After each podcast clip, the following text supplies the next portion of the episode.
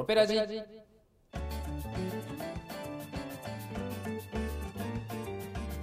皆さんこんにちは。ロペライオチャンネルの川久保翼です。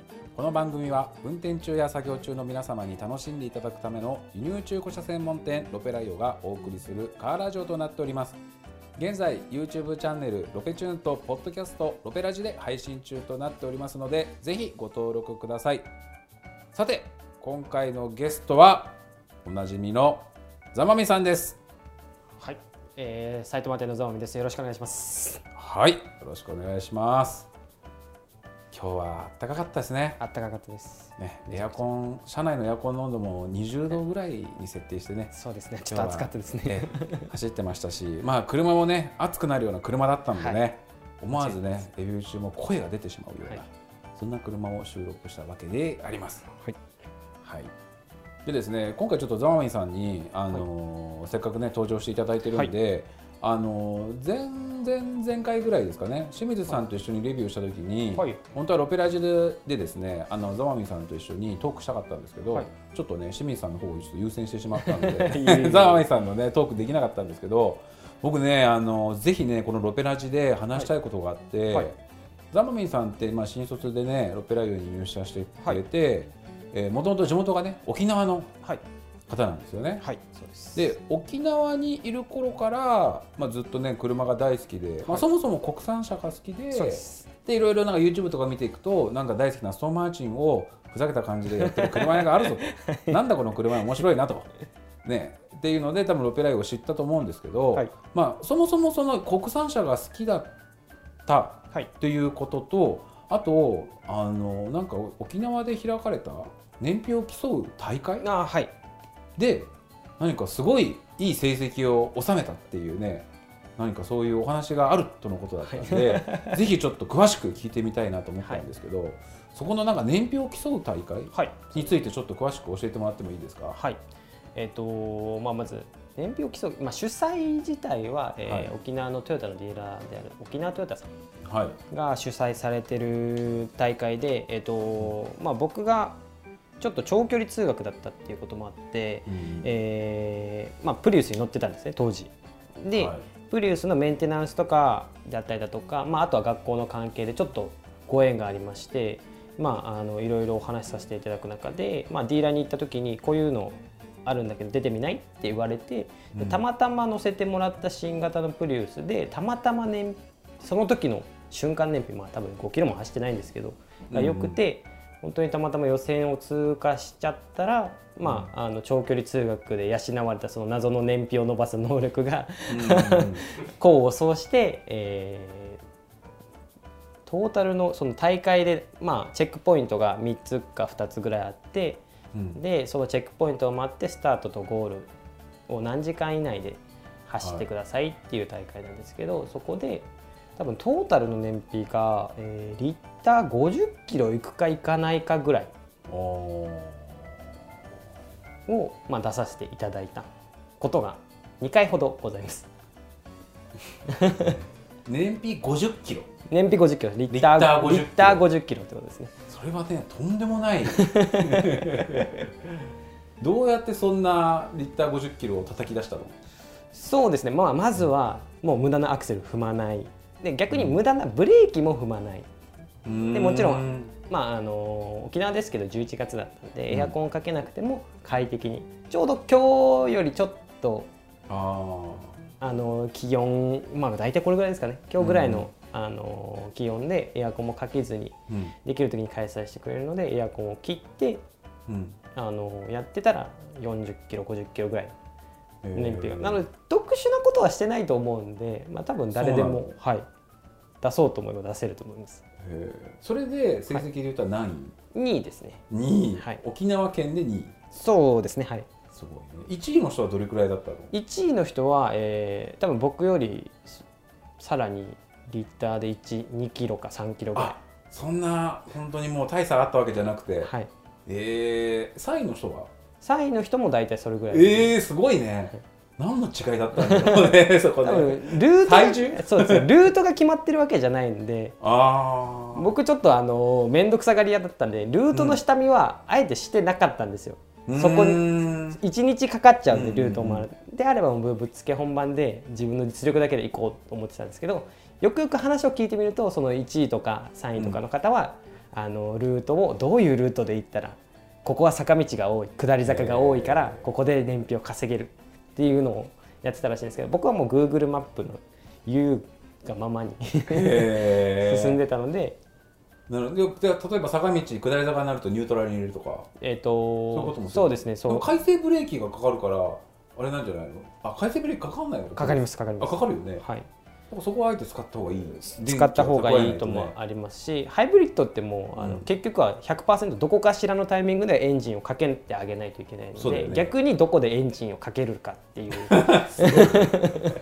そんなことやってたってね。えそれうちの会社入る時になんか面接で言ったそれ。自分大会出て一応準優勝だったんですよ。いや言ってないですね。言ってない。こ れ。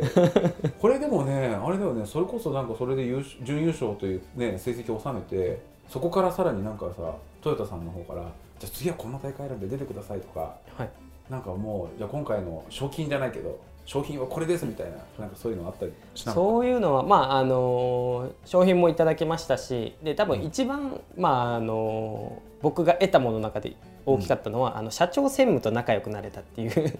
たあああのそれもトヨタ社の本社じゃないのね。じゃないです。あの 沖縄の沖縄トヨタの、ね。えー社長と専務と仲良くさせていただいてでまあもう沖縄トヨタさんは就活がもう6月とか、まあ、経営団連がもうスタートだよっていうところからなんですけど、ロペライオはちょっと早めに出してくれるので、なのでもうロペライオが僕の中では第一志望だったのであの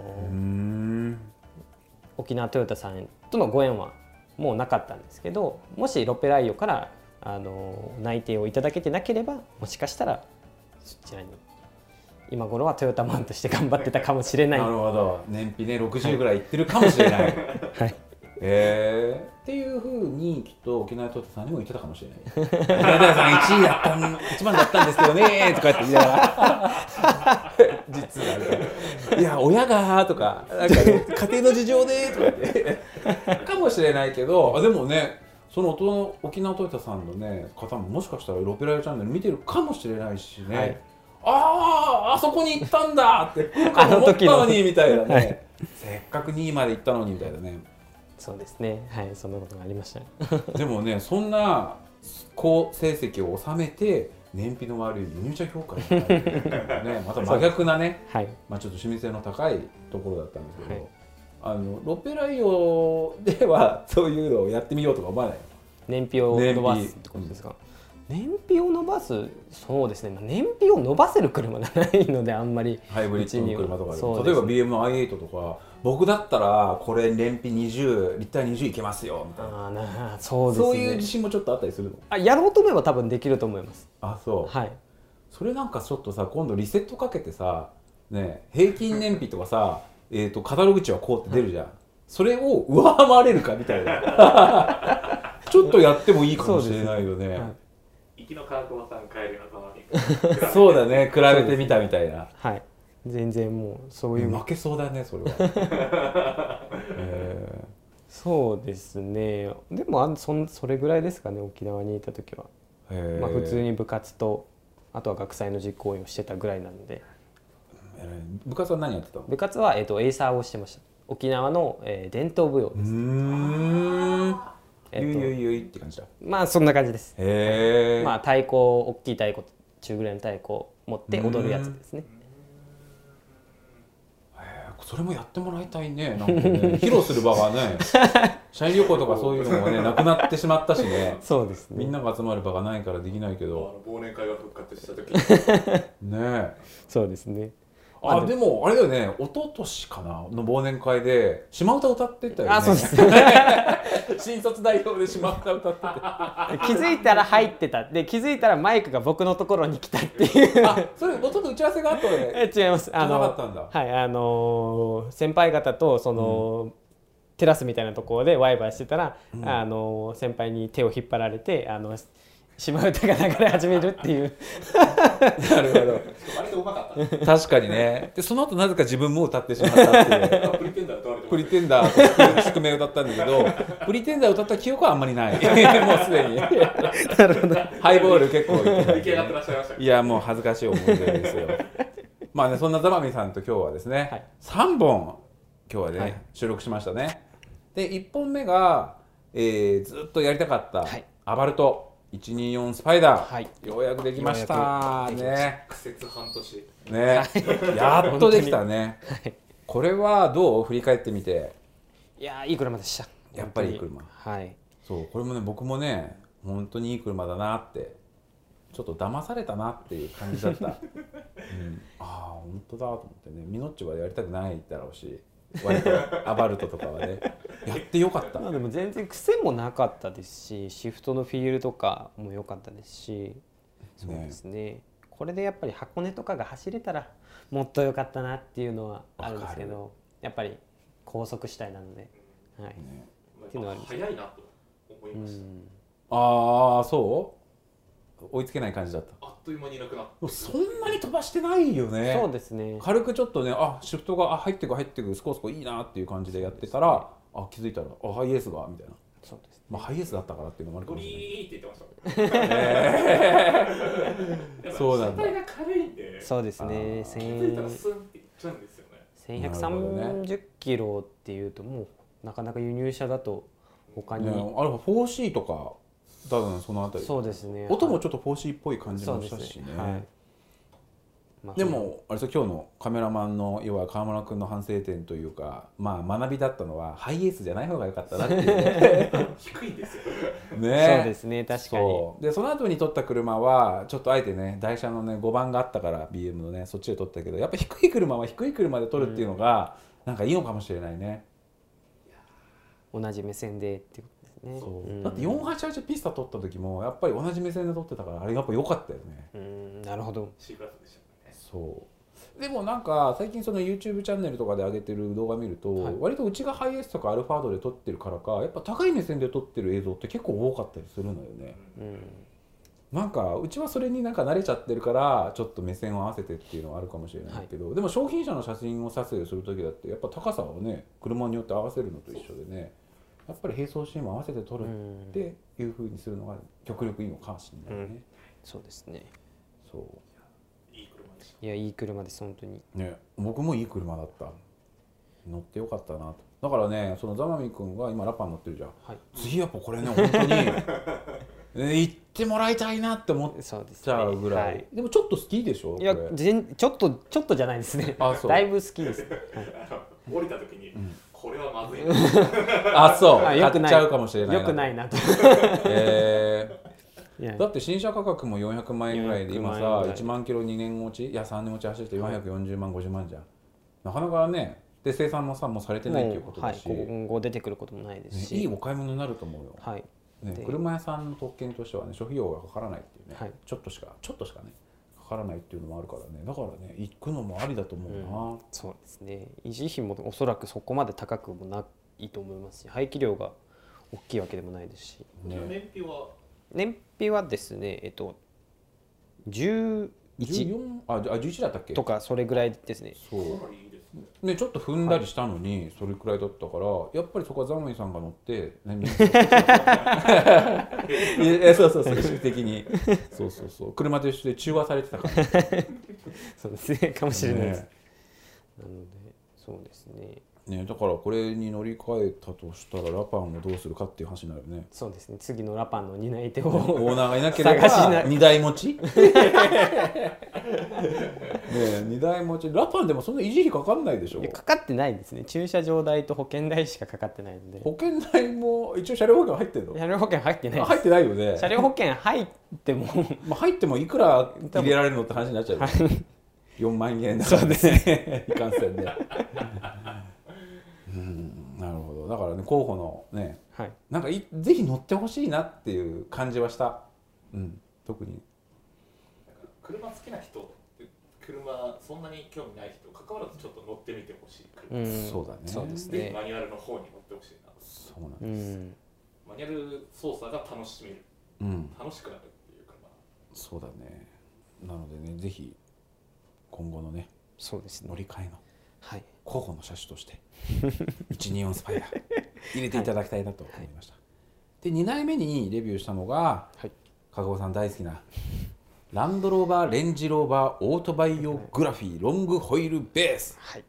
よかったなあ。そうですね。かっこよかった文句がつけようがなかったですね。僕の出る幕もなかったです。ちょっと喋りすぎたね。いえいえ申し訳ありませんでした。まだ100文字ぐらいしか喋ってないが文字に起こせるぐらいの。そうだ文字起こしできるんで、はい、格安で。でもねこのオートバイオグラフィー、まあ、マットグリーンじゃん、はい。で内装もベージュじゃん。はい。なんかもうねフルオプションですごいおしゃれだなと思って。でこれレンジボーグって3リッターのはい。V6 スーパーチャージャーじゃん、はい。でこのオートバイオって5リッターのスーパーチャージャー、はい。でまあ2台まあ乗り比べて思ったのは僕はねこれ動画では言わなかったですけど、はい。3リッターでいいなと思ったああそうだったんですね。実は。これね動画は、うん、ちょっとなどうしようかな迷ったなとかと思ったんだけど、はい。ラジオこそもっと、まあ、本質というかぶっちゃけてトークするという意味でやるとなんかねうんすごい5リッターっていうパワフルなエンジン積んでるがゆえに静かだったじゃん。そうですね。ガッて踏んだ時のトルクだとか馬力は感じたんだけどなんか割とイギリス車ってなんかもうラグジュアリーだったり、しなやかに作ってるからスポーティーとはちょっと違うなと思ったねそうですねはい。スポーティーに走るんだったら G63 カイエンターボとか、そっちの方がグイグイいけるんだけどどうしてもそのイギリス車のマイルドな作りがあるがゆえに5リッターでなくてもいいなと思った、うんなるほどなるほど。そうですね。もう本当に十分すぎるパワーはあるんだけどね。そうですね。クルーザーみたいなうん走り心地というかもそう。う何も何も起きないって言ったらちょっと失礼ですけど、うん。本当にずーっと滑らかで、そうね、はい、でこの対抗馬は俺 LX だと思った。なるほど。レンジローバーはねそもそもね、LX 対抗だなって勝手に思ってて、うん確かにそうです。でもこれもねちょっと申し訳ないお話なんですけど、はい。LX も何回かレビューしててあれソロレビューとかも実はやってて、はい。ソロレビューはねちょっとお蔵入りしてて自分なんかでうまく喋れてないからやらなかったんだけど公開してないんだけどあのね LX はね乗ってて僕はねつまんないなと思った。うん。なんか本当にね移動する？はい。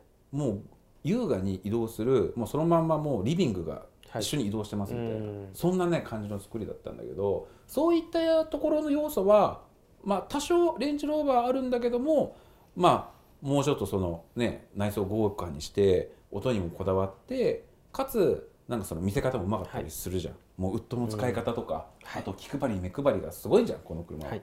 そういったところでね魅力を感じた車だなと思ったんだけど僕は5リッターより3リッターでいいかなってちょっと思ってしまった、なるほど。ね燃費も悪くないでしょ多分5リッターの方が。そうですね。で自動車税もね8万8000円コースかな？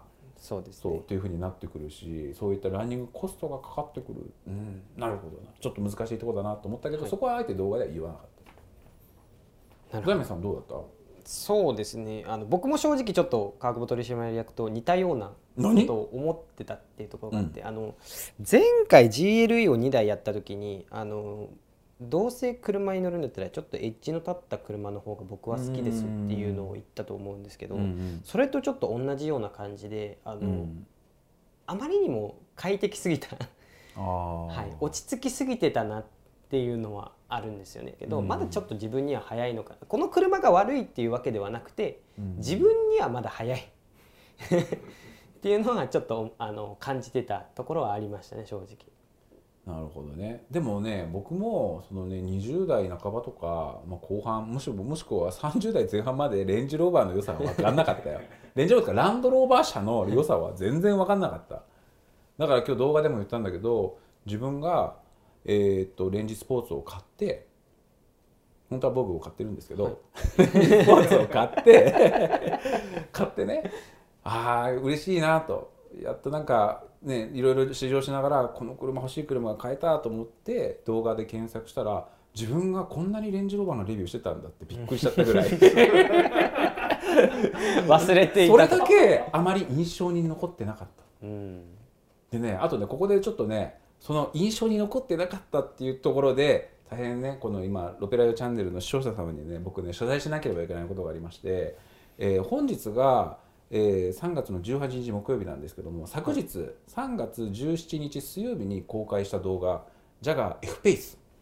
こちらのレビューをしている時に僕はね F フェイスをレビューしたことないとずっと思い込んでたの。はい。今まで。で F フェイスに触れたこともほぼないと思ってたの。はい。で動画の紹介で「これ初めて乗るんでちょっと楽しみです」って言ってたの。そしたらコメントに速攻ですね「1年前にやってます」って「関田さんとやってます」って「え本当やってた?」と思ってサムネイル見た瞬間に「あこのサムネイルあ思い出したやってた」みたいな。もうね申し訳ないんだけどちょっと記憶にねちょっと残ってなかったの。記録には残ってたんですけど。ねえだからここはねもうすぐにそのコメントに対して謝罪をして申し訳ありませんでしたってもうずっと初めてやったつもりでレビューしてたんでとまた言ってること違うかもしれないですけどって嘘つきとかあってもねごめんね嘘つきとかのコメントでも入ってきていや本当その通りと思ってだからしっかり確認しないとなっていうところもあったし 本当にね記憶にない。だからあんまりジャガーをインプレッションしてないがゆえにたまにあるレビューがあれってどっかね、うん。記憶にね飛んでしまうこともあったり。あとねそれで言うとねこれは初めてレビューしましたとは言わなかったんですけど 760LI はいあれも実はねやってたんだよねやってて同じ年式のものをもう一回やっちゃったっていうこれもねごめんなさいでコメントに「あれこれ前やったのと一緒じゃないですか?」って入ってきて「あ本当だ」と思って「やってた!」みたいなねそういったことがね今のところ立て続け2回ぐらいあったのでよくよくねちょっと精査しながらねやっていきたいなと思いますしやってほしいっていうふうにね言われる車もあるから「おおいいねそれ入ってきたんだやろうよ」みたいな「手動はいいの?」あいいです」よし」みたいな感じで「あれ?」っていうねことが、ね、勢いであるんでちょっと注意しなければいけないですしちょっとね視聴者の皆様にも大変あの不快な思いをされた方、えー申し訳ございませんでした。今後注意して取り組んでまいります。よろしくお願いします。ということで、まあ、レンジローバーをやって、まあ、印象としてはねちょっとエンジンのところもありますけどザモイさん的にはまだまだちょっと自分にははい。まだまだこれから頑張っていった上でレンジローバーの良さをもっと分かっていきたいと、はい。僕はじわりじわり分かってきました。というところです。ダブルのスーツが似合うぐらいになったらこういう車乗りたいなと。そうだね。でもダウンスーツは似合うよ、ね、だって白手してさドライバーズシート座った時にはこれ運転手だ。いや運転手はいい。ダメなんですよ。運転手じゃなく見えるようになったらっていうことです。ダブルのスーツ着たら余計に運転手確かにそうですね。なんちゃってな。確かに。でそして最後にインプレッションした車がポルシェのね、はい。2018年モデル 911GT3 のツーリングパッケージというですねまあ当社でいうと初物ですねツーリングパッケージはね、だから GT3 のエンジンを積んだ見た目はちょっと彼らっぽいはい。ちょっとね特別使用車みたいな車なんですよね。これはどうでしたざまみさん。いやもう最高ですね。まあサイコサイアンドコーですもう。ーなるほど。あとね色もザマミブルー あじゃあメタリック入ってないソリッドだあザマミブルーってマイアミブルー。です。よかった。あれどう撮ってて撮影？最高でしたね。最後最高。並走シーン。えやっぱさあの光が当たってるといい？当たっててもいいですし、うん。かけててもいい。ああそう。だ僕はトンネルの中が一番かっこいいなと思います。えー、そうなの？そうなんですね。色をちゃんとわかる？あのあの手の色物って、うん。まあ、はっきりしてるじゃないですか、うん、あのはっきりしてるがゆえに、うん。暗いところでピカッて光るうんなるほど。えー、そうなんだ。暗いところでやっぱトンネルとかの特に行きのトンネルはちょっとした照明が白い照明があるんで,、でそういうなんか暗いところでピカッて光った時に色がまたはっきりと出るんでマジで。超かっこいいですなるほど。それをバッチリ撮れた感じで。だと思います。でこのね911のレビューからはちょっと台車5シリーズに変えたんでカメラ目線もねポルシェと一緒のやっぱそこ大事だった。いやー最高でしたね。でも最高な感じしたよね。もう音もいいしさ、パパポルシェは裏切らないね。はい。なんかあの、金額が高くてなんかちょっとがっかりっていうのがポルシェはない、うん、金額に見合ったというかそれ以上のパフォーマンスを持ってるかなっていうふうに思いましたよ。そうですね。ね、でも今日ねその車を埼玉店の前に改装ザマミ君がしてきたんだけど、はい何もちょっと演出としてた そこはそう言っちゃうんですね。はい。もちろん。そういうところは言いますよ。段差をゆっくり行こうとしたらビビりすぎてあのアクセルを煽るのを忘れて演出しました。そう。でもね大事なのはその後普通の顔してあの運転してるところ俺は見てたぞ。今演奏したら見たぞ。誰にもよし誰にも見られてないと思いましたで降りてきてから「あれ演奏したね」あ見てました」みたいなそうそう。一人用スパイダーもエストされてませんでした。あれ。えー、そうだっけ？ああれ。れ一流のスパイダー？帰ってきて気を抜いてバックするときにですね。あ、はい。確かにね。であのーテクニカルセンターのねセンター長。センター長にちゃんと見られましたね。そう見られてたっていうところもあります。やっぱ演奏は誰かに見られてるよ。でもね僕えっ、とアバルト？違う911か。をやった時も一回演奏したのよ実は。あそう。ね。あの早瀬の交差点いつものさ U ターンするところで一瞬何を迷ったかクラッチをね一足の状態でパンと離しちゃって なんか迷ったの。あの時ね道をなかなか譲ってくれなくてああとかってようやく入れたと思って停止した瞬間にあクラッチ忘れた。であの後なんかエンジンをかけ直したんだけど多分クラッチバンって踏んだらエンジンかかったはずなんだよね、はい。ポルシェっですああ忘れてたと思って。でもスポーツモード入れたら乗りやすかったね、はい。勝手にフリッピングしてくれるしあのオートフリッピングってすごいいいねあれをちょっと、えっと、この間やった997のあ991の GT2 あ997あ997か。うん。997の GT2 の時にあれがあったら全然違ったと思う。あれはねよかった。の乗ってながらねザマミさんもね「おお!」って言っちゃったし。笑っちゃう。笑ってたよ本当にね。本当に笑っちゃう感じでしたね。そうなんかジェットコースター乗って笑ってる人と一緒でなんか面白いと笑っちゃうんだよね。そうだから、うん、本当にそういう車でなおかつ見た目が、ね、ちょっと大人な仕様になってるっていう、はい。だけどマイアイブルーっていうド派手なカラーになってるっていう、なんともね ずるい仕様な車はい。だったね。まあ、というね3台を今日は収録したわけです。で今後ですね、えー、とサブチャンネルのロペチューンでまた面白い企画があるんですけど、えー、鈴木のジムニーを G63 仕様にカスタムした車を、えー近日公開する予定です。これちょっとコラボ企画なんですけどね、これまたね面白いですよ。であのこれから編集入れるんですけどまず並走シーンの一部見たんだけど普通にゲレンデだよね。G63 ショート。不思議なんですけどゲレンデ。普通に本当ゲレンデだよね。あれびっくり。そしてなんかね並走シーンがねやっぱあのミノッチの愛車でねちょっと低い車で撮って、ジムニーをこう上から下からこういうふうにね見上げるような感じで撮ってるから、まあ、なおさらまたゲレンデっぽく撮れてる、ね、これがまた面白い。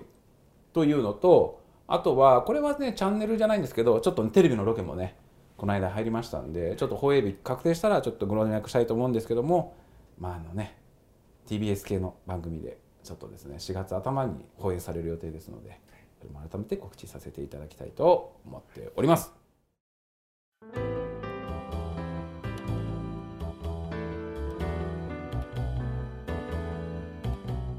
はい、それではロペラジエンディングの時間です。引き続きですね、リスナーの皆様には僕やザマミさんやそしてディレクターの河村君に聞きたいことやってほしいことありましたら YouTube チャンネルのロペチューンのコメント欄もしくはロペライオ川久保の公式 Twitter や Instagram のアカウントに送っていただければと思います。それではロペラジこれにて終了です。ありがとうございました。ありがとうございました。